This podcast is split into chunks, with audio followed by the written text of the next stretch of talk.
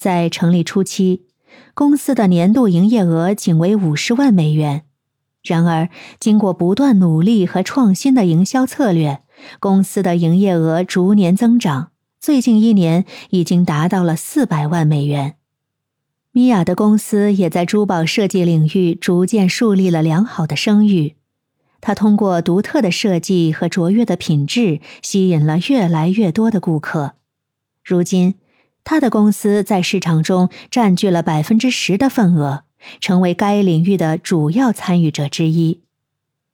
公司的行业排名也得到了显著提升，从最初的第十五名，公司现在已经稳定地位于前五名之内，成为了领先的珠宝设计品牌之一。根据最近的消费者认可度调查，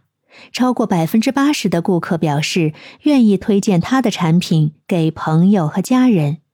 这证明了他在市场中的良好声誉。